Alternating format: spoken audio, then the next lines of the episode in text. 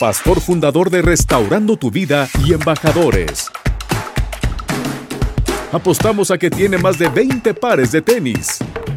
Su pasión, aparte de predicar, es hacer reír a los demás y al intentar hablar como Kiko, siempre lo logra. Él es León Rubalcaba.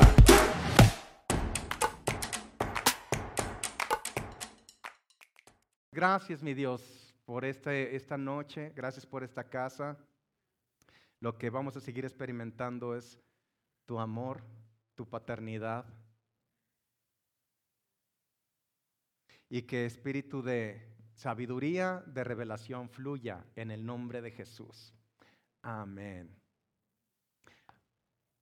Ok, voy a, voy a iniciar con lo siguiente. Ah, una de las, de las series que he dado es Yo. Y es que el libro de Job es de los libros más controversiales junto con Apocalipsis, de los peor y mal interpretados, puedo decir. Y es por la identificación que tiene el ser humano con, con el sufrimiento.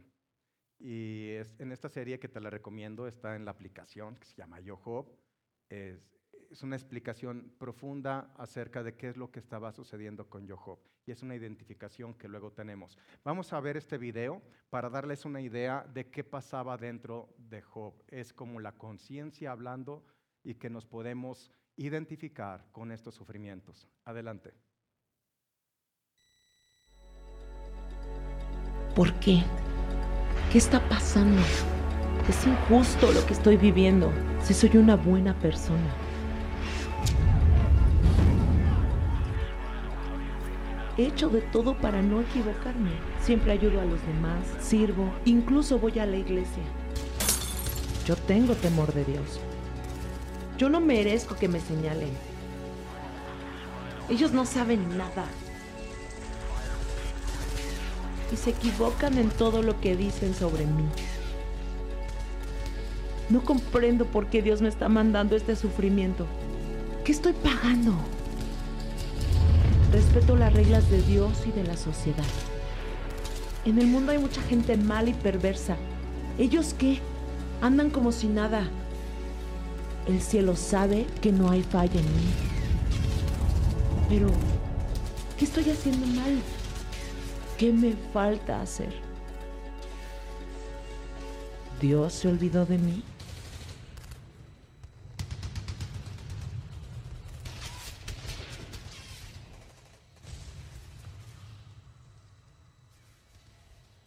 Bien. Job significa el que se vuelve a Dios. Y en el capítulo 1 dice que Job era un hombre intachable, era un hombre recto, era un hombre muy bueno. A nadie le hacía mal, a todos ayudaba. Y si la finalidad es que tú seas intachable y seas bueno y ese sea el plan de Dios, el libro de Job terminaría en el capítulo 1, pero son 242 capítulos. ¿Por qué hay 41 capítulos por delante? Mientras todo iba bien en la vida de Job, él estaba muy bien. Inclusive le sucede algo que es terrible. La verdad es que Job estaba sufriendo. Pierde a sus hijos, Job pierde sus posesiones. Y al principio él, él se estaba, estaba aguantando, pero a partir del capítulo 3 sucede algo muy interesante.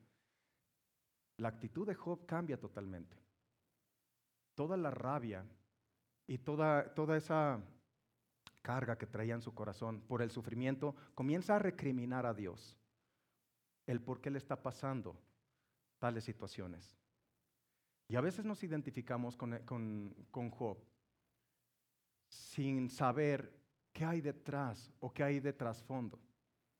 Y Job ya no se manifiesta a partir del tercer capítulo como una persona paciente ni, ni sumisa, sino que da rienda suelta a su enojo, da rienda suelta a su ira y expone con amargura del corazón su sufrimiento a través de argumentos y, e interrogantes en protesta a Dios. Su pregunta más, más insistente de Job es el por qué me está pasando esta calamidad, por qué yo si soy bueno. ¿Por qué si no le hago mal a nadie? ¿Por qué si yo ayudo a la gente? ¿Por qué me está pasando esto? En Job capítulo 32, versículo 1, solamente les estoy dando un resumen. Hubo tres amigos de Job. Y son de esos tres amigos que nadie quisiera tener. Son esos amigos que creen conocer a Dios y siempre buscan algún trasfondo y decir, es que lo que Dios está haciendo contigo, Dios te está mandando porque seguramente pecaste y, y realmente Job no le había dicho nada mal a nadie, nada, era intachable, un hombre intachable. Ahora, en el capítulo 32, versículo 1, 2 dice, cesaron estos tres varones de responder a Job por cuanto él era justo a sus propios ojos. Este era el problema de Job. El problema de Job es que él era justo en su propia justicia. Era justo a sus propios ojos. Y cuando yo leí por primera vez el libro de Job, yo me identifiqué con Job, como muchos se pueden identificar. Inclusive llegué a pensar, ¿por qué Dios le mandó tanta maldad? ¿Por qué permitió tanta calamidad en su vida? Sin saber que lo único que estaba haciendo cuando me ponía del lado de Job, estaba exponiendo lo que realmente había en mi corazón y es que era estaba cayendo en mi propia justicia. Por eso le puse a esta serie Yo Job, porque creo que en alguna parte de nuestra vida todos llevamos un Job dentro. Voy a leer el versículo 2, dice del, del 32. Entonces Eliú, hijo de Baraquel Busita, de la familia de Ram, se encendió en ira contra Job. Fue el único de tres amigos, argumentaban, eso no le ayudó en nada a Job, lo hacían sentir peor. Es de esa gente que llega y dice, por algo Dios te mandó este cáncer. ¿Me explico? Ese tipo, ese tipo de amigos que uno no quisiera tener cerca. Y que queriendo o pretendiendo dar a conocer algo de Dios, argumentan conocer a Dios, pero no conocen a Dios. Pero Eliú fue diferente. El nombre de Eliú significa Dios es Él. Esto es muy interesante. Y le dice, Eliú, hijo de Baraquel Busita, se encendió contra Job, se encendió en ira por cuanto se justificaba a sí mismo más que a Dios. Este era el problema del trasfondo del corazón de Job. Que él se creía tan justo, se creía tan limpio, se creía tan, tan intachable y se sabía intachable que él se justificaba más que Dios. Esto es, no dejó de confiar en la justicia de Dios para enfocarse en su propia justicia. La autojustificación es el problema que ha traído calamidad desde un principio a la humanidad. En Job capítulo 33, versículo 9 10 dice, Job está hablando, voy a dar algunos ejemplos de ello. Vean lo que dice Job, yo soy limpio y sin defecto soy inocente y no hay maldad en mí. He aquí, hablando de Dios, he aquí que Él buscó reproches contra mí y me tiene por su enemigo. Estaba diciendo de Dios. Tremendo. Si sacamos una radiografía de Job, su diagnóstico sería infestado de justicia propia. Y lo que traía a Job, todo esto no era más que sufrimiento. Job estaba sufriendo. Realmente lo que estaba pasando es terrible. Sin embargo, Dios aguardó el momento hasta cuando le habla a Job. Curiosamente dice que le habla en un torbellino. Y ese torbellino tiene un símbolo porque es entrar en el momentum de Dios. Esto es en el tiempo y espacio de Dios, donde te lleva a un entendimiento mayor en la fuerza de Él. Así como Elías fue arrebatado en un torbellino, y así como el ADN, si tú analizas los videos, ¿sabes de qué forma tiene? Porque está hablando de una información que trae de algo mayor, algo superior. Ahora, el sufrimiento de Job, qué curioso, que de los 42 capítulos, en 37 de ellos, Job está sufriendo, la está pasando muy mal. ¿Sabes cuándo terminó el sufrimiento de Job? Cuando escucho a Dios. El sufrimiento de cada persona termina cuando escuchamos a Dios. El libro de Job tiene como objetivo central resaltar la gracia de Dios para limpiar al ser humano de justicia propia. cuando la justicia propia se manifiesta ante una circunstancia adversa, va a sacar los harapos sucios de su propia autojustificación en confiar en su, propia, en su propio yo en vez de confiar en la justicia de Dios. Vean esto. Dice el capítulo 1 que Job realizaba sacrificios por si sus hijos hubieran pecado. Y no dice que sus hijos pecaron. Pero la actividad sacerdotal es que el sacerdote debía ofrecer sacrificios por sí mismo primeramente. Pero como él se sentía tan bueno y tan justo, es cuando comenzó a operar en temor. Dice así, el temor que yo, el temor que tenía, el temor que me espantaba, me vino aconteciendo lo que yo temía.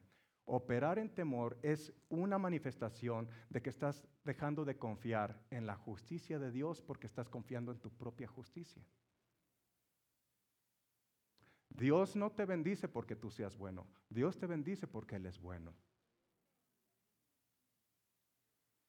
Y a fin de cuentas, cuando por fin Dios habla con Job, Dios le habla a Job a través de interrogantes, le hace preguntas que Job no puede contestar, lo estaba llevando a un nivel mayor, a un entendimiento mayor. Es cuando por fin Job pudo decir, de oídas te había oído, mas ahora mis ojos te ven. Cuando regresa su corazón a confiar en la justicia divina y se despoja de su justicia propia, le restituye al doble todo lo que tenía. Ahora, cuando nos identificamos con Job en base al sufrimiento que estamos teniendo, solamente estamos manifestando que, estamos, que, confiamos en nuestro propio yo. Y a veces pensamos que la ira que tiene una persona, el enojo, eh, todo, todo lo que está pasando por una circunstancia, nos viene a la mente a veces una persona Estamos pensando en alguien cuando realmente, ¿cómo se llama la serie? Yo, Job. Es el yo, Job, que te llevamos dentro. Pero el fin de este libro es manifestar la gracia de Dios. Es la gracia de Dios. Ahora repite conmigo, gracia. Ok.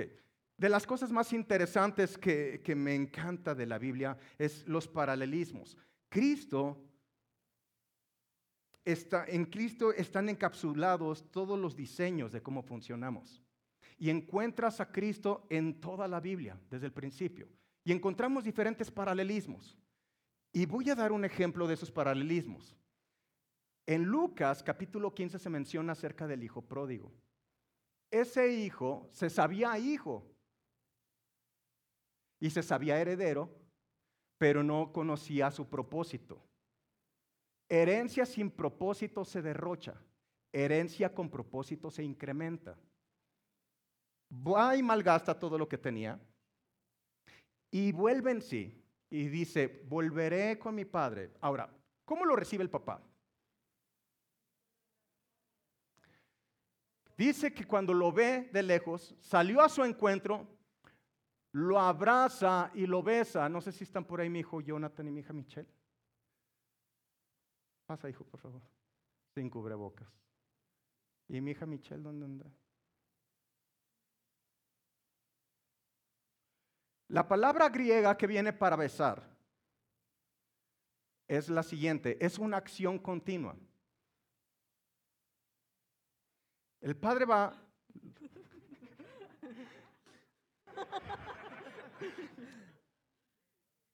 La palabra griega significa esto.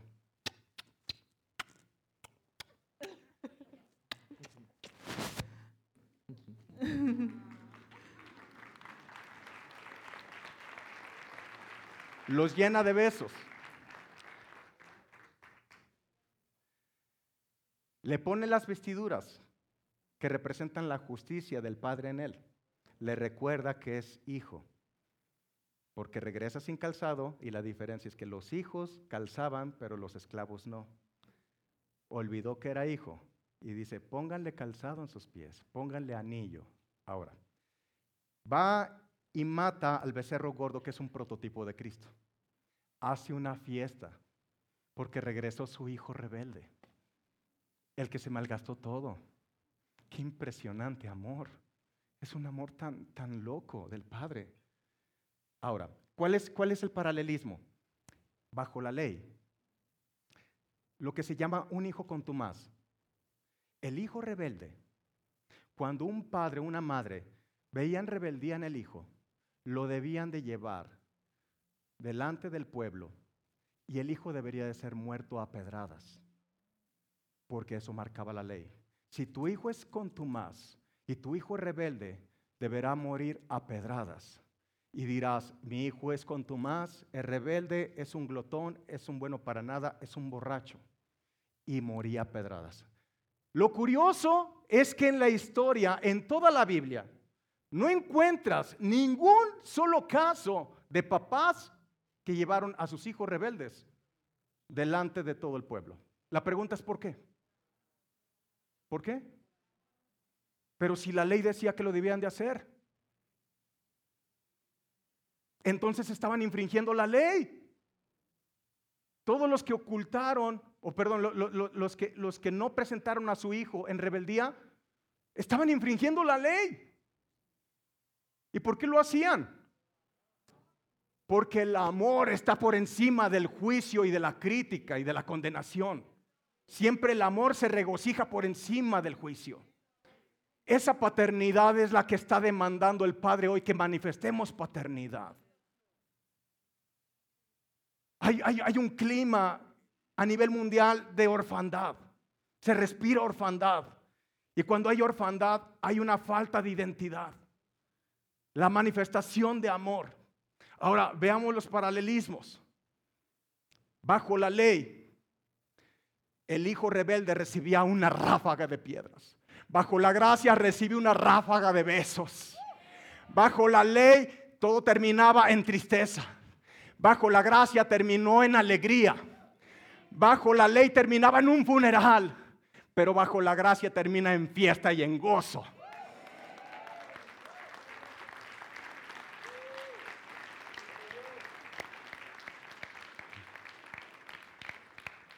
Paternidad, paternidad. Hay un caso en el que Jesús está enseñando en el templo. Irrumpen ahí los fariseos, los escribas, y habían traído a una mujer que encontraron en el mismo acto del adulterio. Si la encontraron en el mismo acto del adulterio, ni siquiera le dieron oportunidad de ponerse ropa, no les importó avergonzarla delante de toda la gente. Ahora, la presentan delante de Jesús y le dicen, rabino, la ley dice que tales mujeres deben de morir a pedradas. ¿Qué dices tú? Y Jesús hace esta acción. Él se inclina y comienza a escribir con su dedo, escribe en el suelo. Ahora, el templo, el templo el suelo estaba hecha de piedra caliza y era una representación de la ley de Moisés. Lo que Jesús les está diciendo, ustedes me vienen a hablar de la ley cuando yo soy el autor de la ley, yo la escribí con mi dedo. Ellos sabían la imagen de lo que estaba viendo, de lo que estaba haciendo Jesús. Pero como insistían en preguntarle, dice que les dijo, el que esté ustedes libres de pecado, que sea el primero en arrojar la piedra contra ella y volvió a inclinarse y escribió nuevamente sobre, sobre la piedra.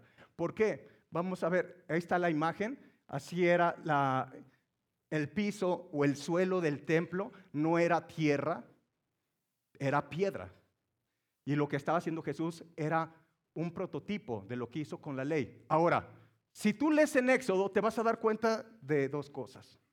Primero, cuando Dios le habla a Moisés, y baja Moisés con las tablas la primera vez. Ve que están adorando un becerro de oro. Se enoja Moisés, rompe las tablas y Dios le dice, vas a regresar otros 40 días. Y le vuelve a dar la ley. Y cuando le da la ley nuevamente, fue con esta indicación. La ley va a permanecer dentro del arca de la alianza, junto con el maná y junto con la vara de Aarón. Pero por encima estaba qué? la tapa que es el propiciatorio, que es un prototipo de Cristo, porque dice que Él fue propicio a nuestras injusticias, donde es derramada la sangre. ¿Por qué? Porque siempre la gracia se regocija por encima de la condenación y del juicio. Entonces cuando ellos ven eso, tenían las rocas y dicen, yo no estoy libre de pecado. Y se comienzan a retirar. Lo primero que hace la gracia es dar el regalo de la no condenación. Y a veces en las congregaciones lo hacemos al revés. Te acepto si primero no pecas. Él le regala la no condenación y luego le dice, vete y no peques más.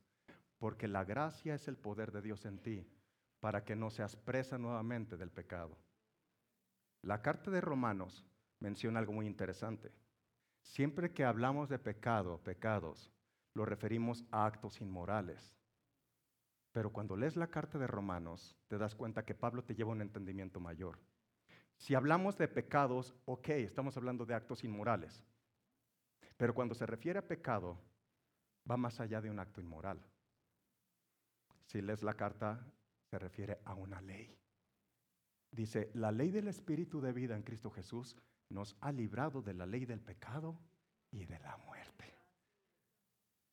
Por eso cuando dice, ¿Qué pues diremos? ¿Continuaremos en pecado? ¿Qué te diría la gente? No, no, no peques, no peques. Porque tiene en su mente actos inmorales.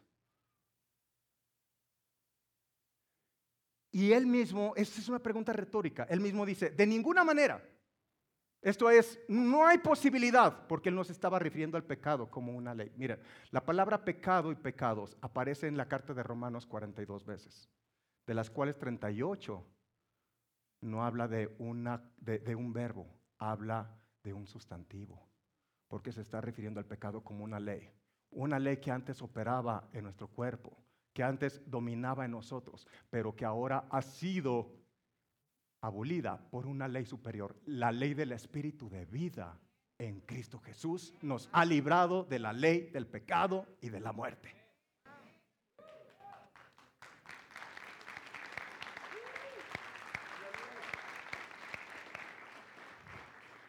¿Qué pasa cuando el Espíritu le dice a Jesús que no vaya cuando le avisan que su amigo Lázaro había muerto?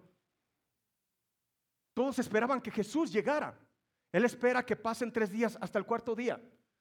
Creían los judíos que dentro de tres días el Espíritu podía regresar a la persona. Por eso le da la indicación que no regrese hasta después de cuatro días, cuando el cuerpo ya empieza en descomposición. Ahora, ¿qué es la indicación que da Jesús? Quiten la piedra. La piedra es prototipo de qué? De la ley. ¿Y qué es lo que dice Marta? Marta, ¿qué dice? Quiere. ¿Por qué? Porque ella estaba viendo un hombre muerto, mientras Jesús estaba viendo un espíritu vivificado. Y hasta que no se le quita la ley, no se manifiesta el espíritu vivificado que está en ti. Es la gracia, es la gracia, es la gracia. Vean, esto, está poderoso. En Marcos capítulo 14, versículos 51 al 52 dice, cierto joven seguía a Jesús cubierto con solo una sábana. Cuando lo aprendieron, el joven dejó la sábana y huyó desnudo. Siempre pensé que este joven era Marcos.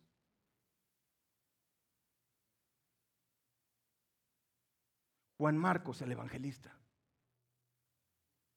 Hasta que descubrí que esta palabra sábana es una palabra griega que significa lienzo de lino, es la palabra sindón. Ahora, esa palabra era el sudario usado para amortajar o cubrir un cadáver.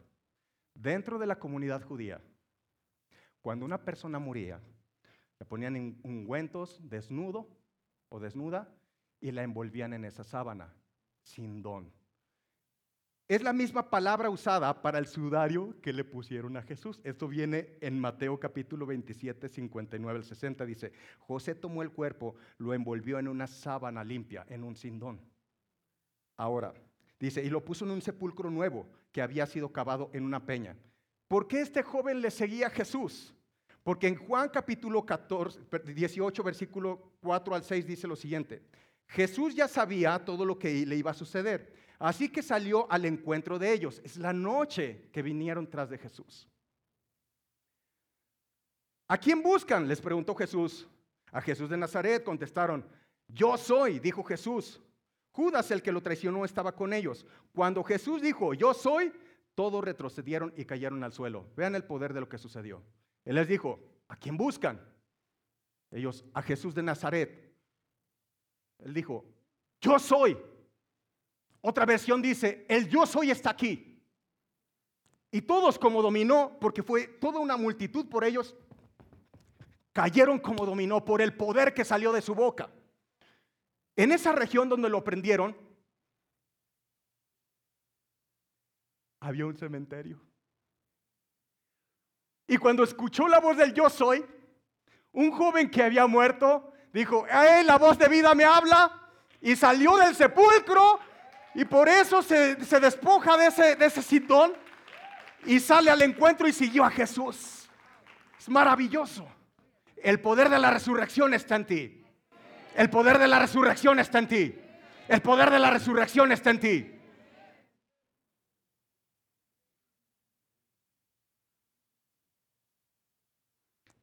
en cada respirar. Sabes que cada día nosotros respiramos,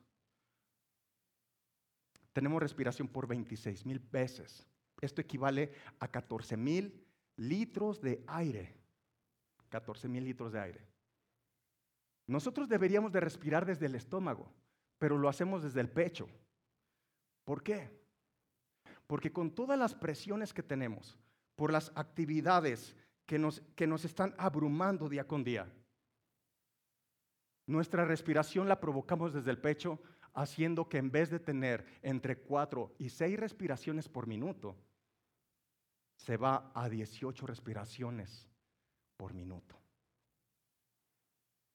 Porque tu cuerpo está reaccionando a las presiones que tienes en tu interior. Hay una manifestación externa de lo que estás experimentando en tu interior. Porque con todas las preocupaciones, ¿quién está pensando en la respiración?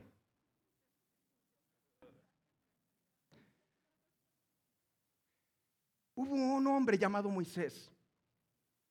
Dios le habla en una zarza ardiendo. Un fenómeno extraño. Y le dice que él iba a liberar a su pueblo de Egipto, de las manos de Faraón. Cuando, Moisés le pregunta, bueno, ¿y quién les voy a decir que me manda? Le dice, diles que yo soy. Esa palabra que traducimos como yo soy, son cuatro letras hebreas que conocemos como el tetragrama, que es Y, H, W, H. La pronunciación de cada una de ellas es Yod, Hey, Bob, hey. Yod, hey. Bob, hey. Los eruditos rabinos decían que el sonido de esta pronunciación era o manifestaba la misma respiración. Respiración, espíritu, eh, aire son sinónimos bíblicamente. Cuando Dios forma al hombre, el hombre estaba inerte, dice que sopló, sopló su aliento.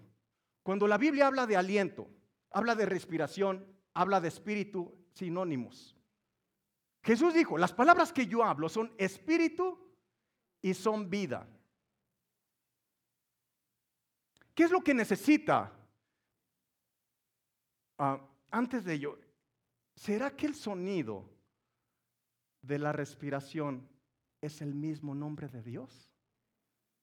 Yo, hey, ba, hey, yo, hey, ba, hey. ¿Qué es lo primero que necesita un bebé cuando nace para poder sobrevivir? Respirar. ¿Será que tiene que respirar o tiene que pronunciar el nombre de Dios.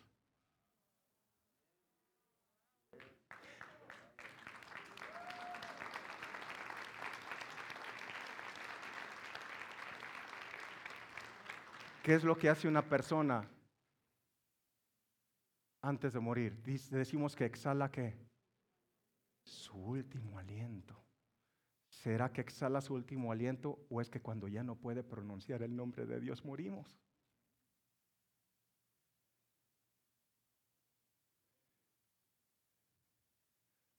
Cuando Dios estaba con Moisés, le dice, quita el calzado de tus pies porque la tierra donde estás es santa. Y tenemos a veces una connotación errónea de decir, vamos a hacer un viaje a Tierra Santa. Lo que Dios le estaba diciendo a Moisés, no te has dado cuenta, pero siempre has estado rodeado de santidad, porque donde está mi presencia hay santidad. Y la gente que tienes a tu alrededor, la gente que tienes a tu lado, está impregnada de santidad. Ahora,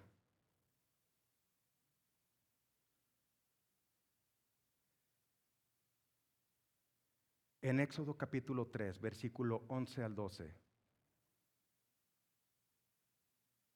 dice que Moisés protestó de la siguiente manera. ¿Quién soy yo para presentarme ante el faraón? ¿Quién soy yo para sacar a Egipto para sacar de Egipto al pueblo de Israel? Y Dios le contestó, yo estaré contigo. Vean, qué, curiosa respuesta. Le pregunta él, ¿quién soy yo? ¿Quién soy yo? ¿Quién soy yo para hacer tan grande hazaña? ¿Qué le responde Dios? Yo estaré contigo. Otra vez Dios, ¿quién soy yo? Yo estaré contigo. No sé si ya lo captaste, pero lo que le está diciendo Dios es, tú eres con quien yo he decidido estar.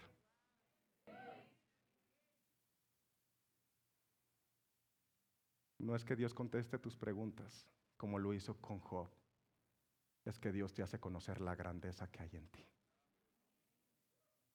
Cierra tus ojos un momento.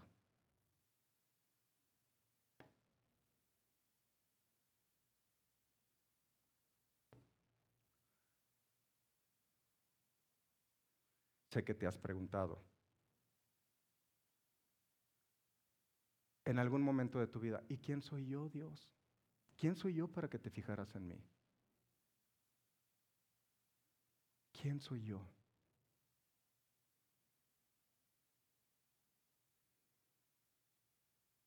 Dios te dice, yo estaré contigo.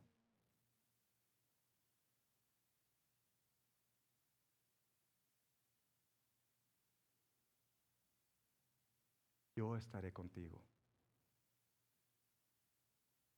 Dios te dice esta noche,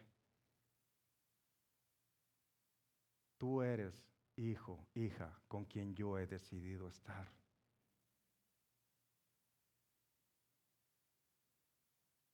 Que puedas descubrir la grandeza que hay en ti. Y que puedas experimentar que en cada respirar la misma esencia de Dios.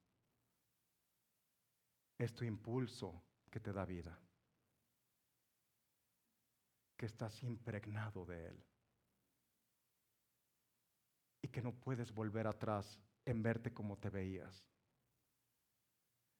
Que puedas ver la grandeza que Dios ha depositado en ti.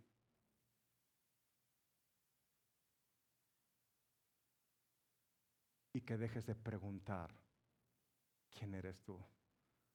Porque esta es la respuesta. Tú eres la persona que Dios dice que tú eres.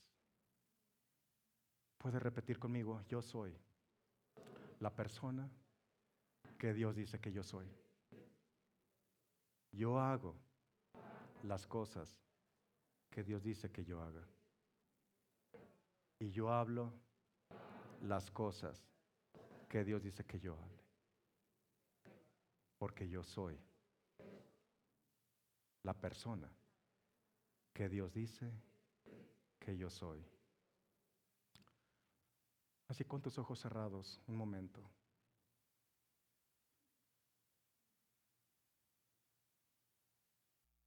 Creo que el Espíritu Santo quiere hacer algo contigo. Yo sé que en la tarde viste que pasaron los ministros. Y sé que en algunos de ustedes anhelaban también pasar.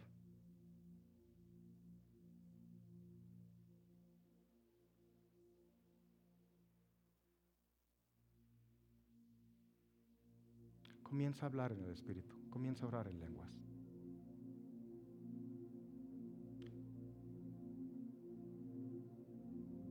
Yo antes me oponía, yo antes me oponía.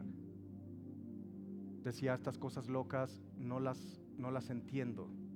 Y tendemos a resistir lo que no entendemos.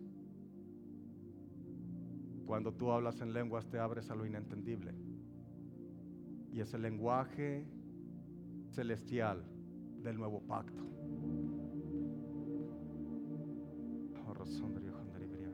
Renderé Adórale, adórale.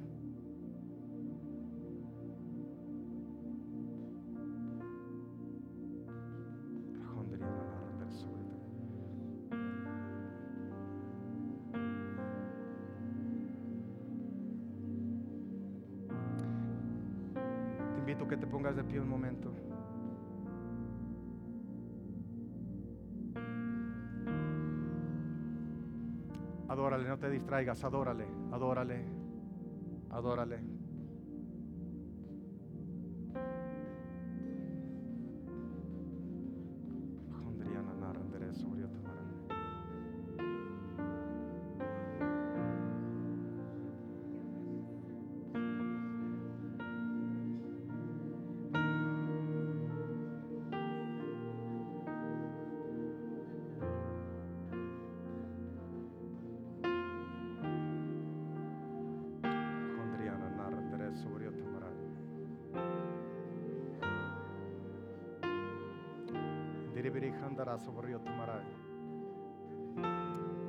Una atmósfera celestial.